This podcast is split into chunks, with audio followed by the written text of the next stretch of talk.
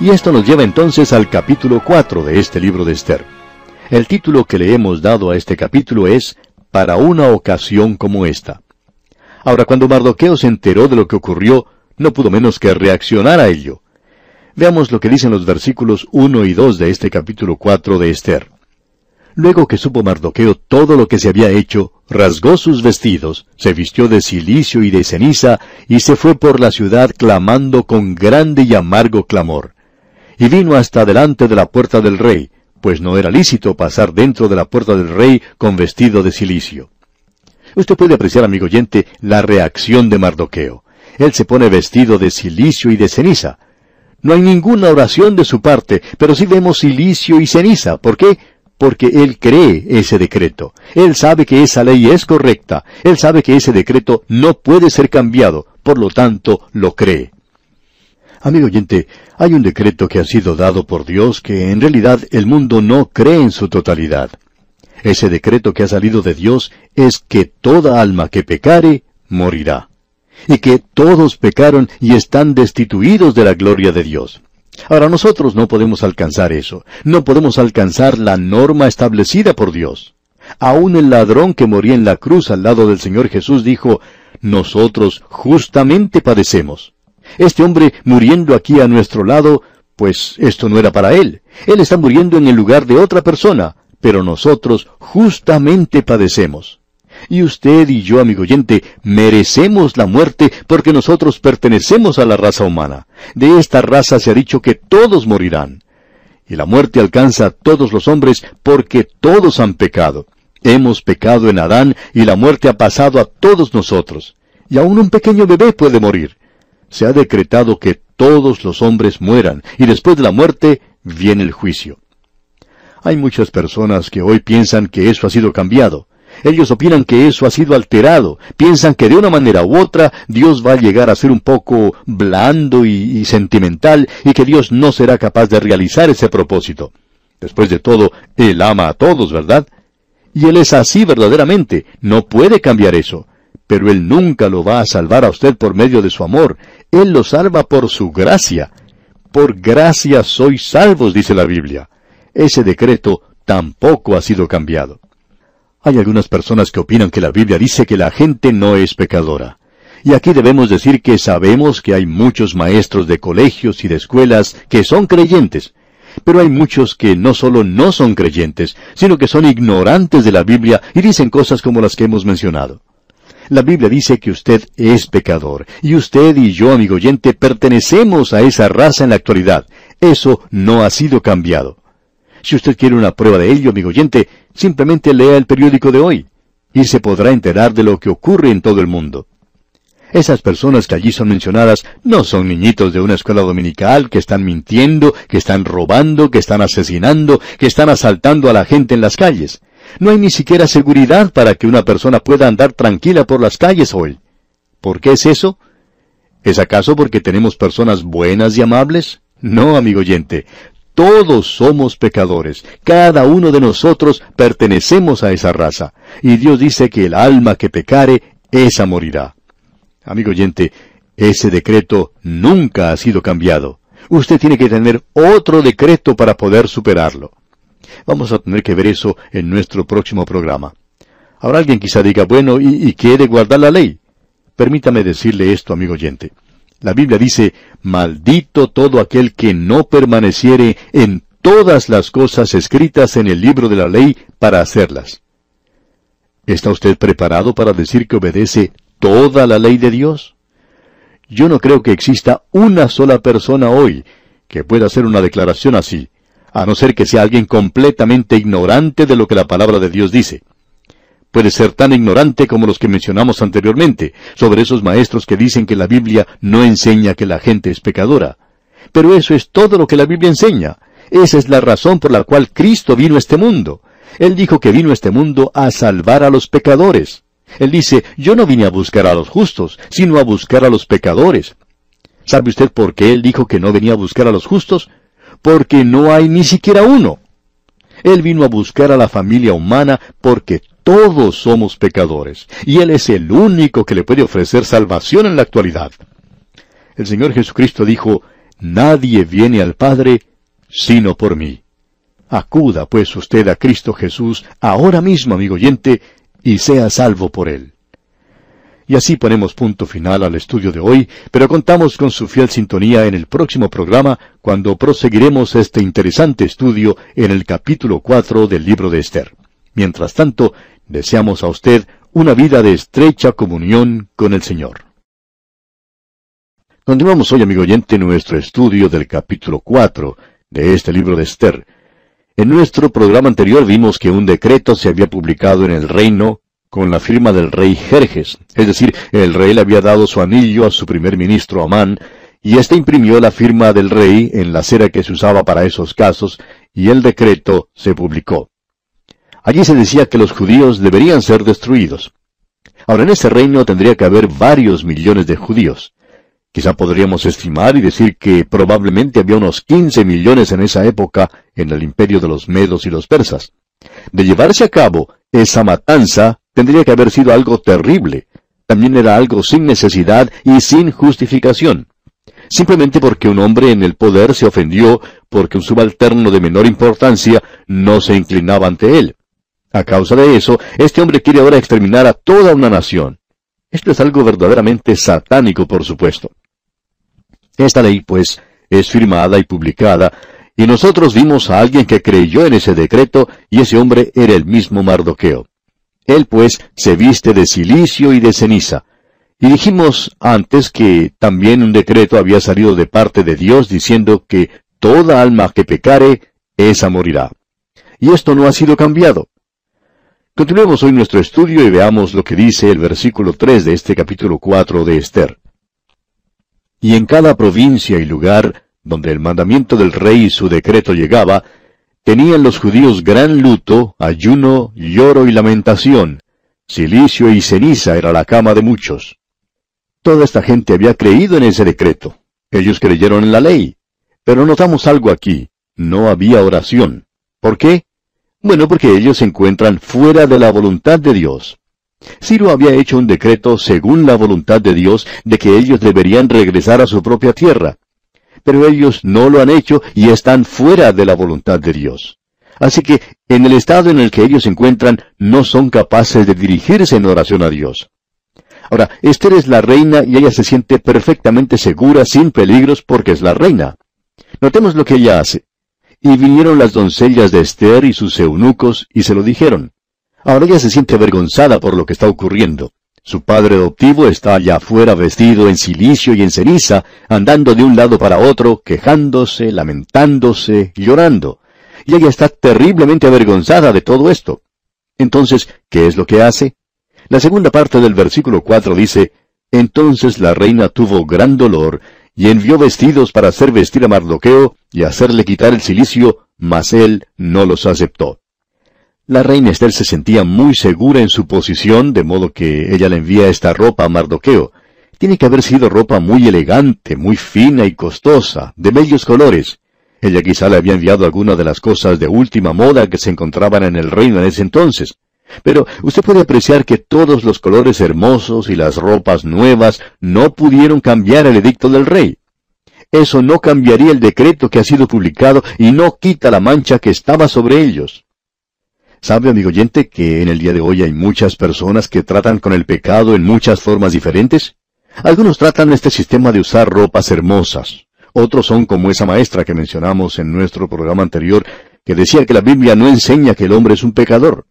Yo no sé cómo uno puede hacer una declaración así, pero parece que esta maestra lo hizo. Y hay algunos maestros que están diciendo cosas que son bastante fuera de lo común en nuestros días, y esta parece ser de ese grupo. Ahora hay otro método que también se utiliza. Hay muchas personas que se visten con la vestimenta de la reforma. Ellos dicen que, después de todo, el pecado es nada más que un error, que es una pequeña equivocación y que debemos tratar de taparlo un poco nada más. Es algo que nosotros mismos podemos reformar. Ellos utilizan ese sistema, ese método.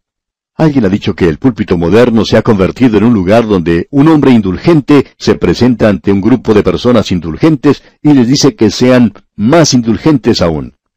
Amigo oyente, yo no puedo pensar en una cosa más insípida hoy que esa.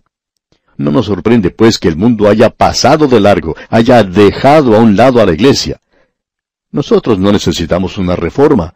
Lo que necesitamos es una regeneración. Necesitamos nacer de nuevo. El hombre que visitó de noche al Señor Jesucristo, Nicodemo, era un hombre religioso. Pero el Señor le dijo que tenía que nacer de nuevo. Necesitamos una nueva naturaleza porque tenemos una naturaleza pecaminosa. Esa naturaleza pecaminosa no va a ir al cielo, amigo oyente. Usted tiene que ir al Señor Jesucristo, y si usted va al cielo, lo hará porque ha confiado en aquel que murió por usted, que ocupó su lugar y que ha pagado ya la pena del pecado. Usted lo puede obtener si lo quiere, pero tiene que aceptarlo. También hay otra forma de ropas alegres que la gente usa y que se llama educación. Ellos dicen que el pecado es egoísmo, que uno tiene que educar a las personas y entrenarlas bien. Pero observe usted en su propio hogar. Si usted es padre de familia y tiene niños, notará que algunas veces cuando usted trae caramelos para sus niños, usted le dice al niño mayor que tiene que compartir sus caramelos con su hermanita. Y bueno, resulta que él toma el primer caramelo, le da a su hermanita el segundo caramelo y así sucesivamente. Pero resulta que muchas veces él toma el último caramelo también. Y claro, la niña entonces resulta protestando por esto.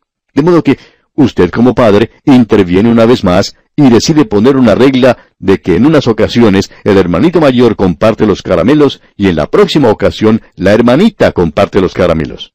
Pero resulta que el hermanito se las arregla y de alguna manera él resulta compartiendo los caramelos con más frecuencia que la hermanita. Y así él sale más beneficiado. ¿No ha tenido usted esta experiencia en su hogar? Pues bien, tenemos que decir entonces que ninguna instrucción o educación que uno tenga evitará que sea egoísta. No nos diga, pues, amigo oyente, que eso de la educación le ha ayudado a usted. Ahora, la religión es otra cosa. Usted sabe, el pecado es ignorancia. Usted debe volverse a Dios y usted tiene una pequeña chispa dentro de sí mismo y esa chispa necesita ser impulsada un poco para convertirse en llama. Amigo oyente, hay personas que cambian tanto las cosas que terminan diciendo que el pecado es algo bueno. Y eso es lo que finalmente las religiones terminan por decir. Debemos decir que usted necesita una nueva vestimenta. Usted necesita la justicia de Cristo. Y esta es la única cosa que le permitirá a usted estar ante Dios. Así es que este hombre Mardoqueo no quiere aceptar las ropas nuevas que le envía su hija que está en el trono, la reina. Y cuando él le envía a ella las ropas de regreso, ella se da cuenta que hay algo que es bastante serio aquí. Esto no era alguna cosa pasajera. Leamos el versículo 5 de este capítulo 4 de Esther. Entonces Esther llamó a Atac, uno de los eunucos del rey, que él había puesto al servicio de ella, y lo mandó a Mardoqueo con orden de saber qué sucedía y por qué estaba así. Ella quería conocer la respuesta a alguna de sus preguntas. ¿Cuál había sido la causa para que él se vistiera de silicio y de ceniza? ¿Y por qué lo estaba haciendo? Ella quería saberlo. Y leemos entonces en el versículo 6, Salió pues Atac a ver a Mardoqueo a la plaza de la ciudad, que estaba delante de la puerta del rey. La reina no podía haber hecho eso, como nos podemos dar cuenta. Y allí estaba pues Mardoqueo delante de la puerta del rey. Y veamos ahora los versículos 7 al 9. Y Mardoqueo le declaró todo lo que le había acontecido, y le dio noticia de la plata que Amán había dicho que pesaría para los tesoros del rey, a cambio de la destrucción de los judíos le dio también la copia del decreto que había sido dado en Susa para que fuesen destruidos, a fin de que la mostrase a Esther y se lo declarase, y le encargara que fuese ante el rey a suplicarle y a interceder delante de él por su pueblo. Vino Atac y contó a Esther las palabras de Mardoqueo. Así es que Mardoqueo le envía a Esther una copia del decreto que había sido publicado, y él le dice al mensajero que la reina le había enviado, llévele eso a ella y que la reina lo lea bien. Y amigo oyente, Dios nos ha dado su palabra. Y nos gustaría que esta maestra que mencionamos antes, que decía que la Biblia no indicaba que el hombre era un pecador, nos gustaría que ella leyera la Biblia. No le haría ningún daño leer la Biblia. Si usted, amigo oyente, lee la Biblia, usted se dará cuenta que Dios le dice directamente que usted es un pecador o una pecadora. El decreto se encuentra en la palabra de Dios. Así es que se le lleva ese mensaje a la reina Esther y veamos lo que dicen los versículos 10 y 11 de este capítulo 4 de Esther. Entonces Esther dijo a Atac que le dijese a Mardoqueo, Todos los siervos del rey y el pueblo de las provincias del rey saben que cualquier hombre o mujer que entra en el patio interior para ver al rey sin ser llamado, una sola ley hay respecto a él.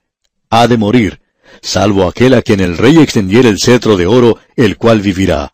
Y yo no he sido llamada para ver al rey estos treinta días. En otras palabras, a nadie se le permitía llegar a la presencia del rey sin antes haber solicitado una cita con él. Si uno lo hacía sin autorización previa, pues uno podía morir.